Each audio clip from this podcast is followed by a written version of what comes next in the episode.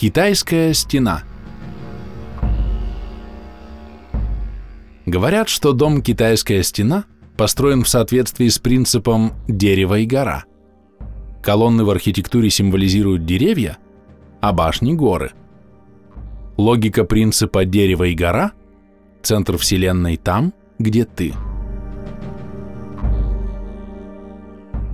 Великая китайская стена, отгородившая Южное царство от северных варваров, известна как одна из самых удивительных построек древности. Считается, что с ее помощью китайцы убереглись от воинственного народа хунну или гуннов, и те повернули на запад, прошли через всю Евразию и обрушились на Европу.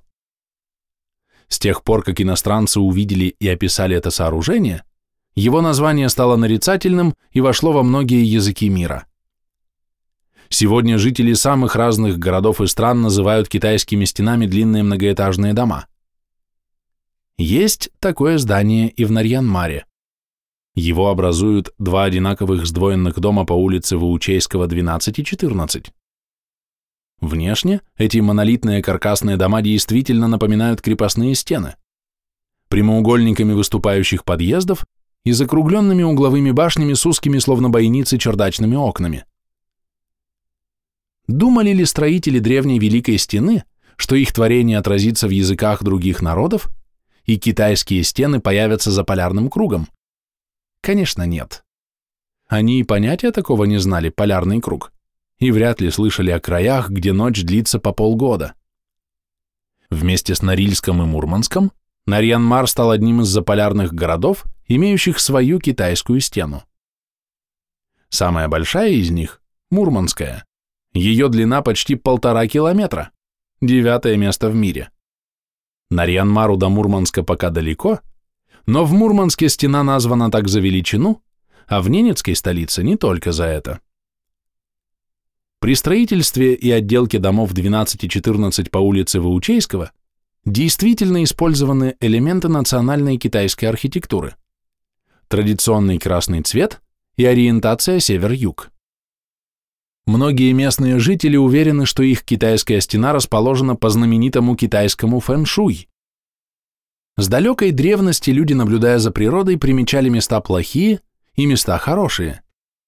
В одном лесу полно зверя, грибов и ягод, а другой пуст, словно очаг без углей и дров. В одних местах селения растут и богатеют, а в других исчезают быстро и без следа. На одном поле пшеница дает богатый урожай, а на другом вырастает хилая и чахлая. Из этих наблюдений появились у многих народов целые учения, вроде древнеиндийской Васту-шастра, ведической науки об использовании пространства в гармонии с природой, или даосского фэншуй, ставшего столь популярным в нынешнем столетии. Были подобные практики и у северных народов, но за отсутствием письменности они не сложились в трактаты и учения, а передавались устно из поколения в поколение. Вопросы, что задавали себе древние северяне, требовали аналитического ума и природной наблюдательности.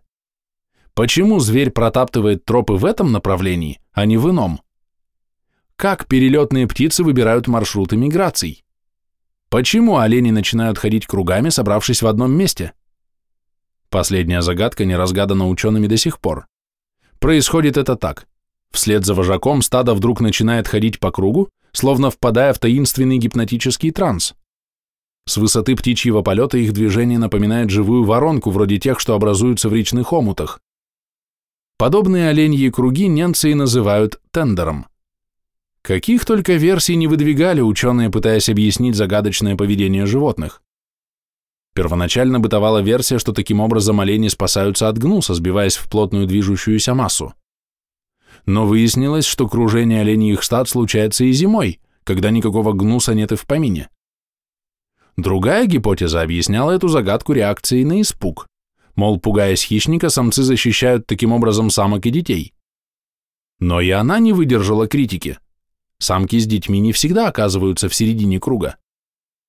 Совсем неправдоподобно выглядела версия о движении кругами как о способе согреться. Летом? Согреться? Оленям и так не холодно в их шкурах. Не зная, как объяснить таинственный феномен, северяне стали в шутку говорить, что олени таким образом вращают землю. Но может быть дело не в животных, а в особенностях мест, где они ходят кругами? Вот и перелетные птицы нередко корректируют свой маршрут в определенных точках пространства, словно получая с Земли сигнал «бери правее» или «бери левее», твой клин отклонился от курса. Почувствовав его, стая делает поправку и чуть меняет направление полета. Иначе совершенно непонятно, каким образом птицы прилетают точно туда, где зимуют каждый год через тысячи километров пути, через огромные морские пространства без единого ориентира внизу. Вода, кругом одна вода, но птицы продолжают полет, не сбиваясь со своей воздушной тропы. В Нарьян-Маре ходит легенда, что при возведении сдвоенного дома на улице Ваучейского использован распространенный китайский принцип дерева и гора. Деревья в китайской архитектуре символизируют колонны, а горы – башни. В зданиях 12 и 14 башни тоже есть, а символическую роль деревьев играют выступающие за линию фасада красные прямоугольные эркеры с окнами. А особо внимательные горожане рассказывают, что не раз замечали, как стаи перелетных птиц поворачивают в небе над китайской стеной. Корректируют курс на зимовку и обратно. Правда это или нет, неизвестно, но каждый может проверить это утверждение сам. Адреса домов на Рианмар, улица Ваучейского, 12 и 14. Автор текста Игорь Маранин.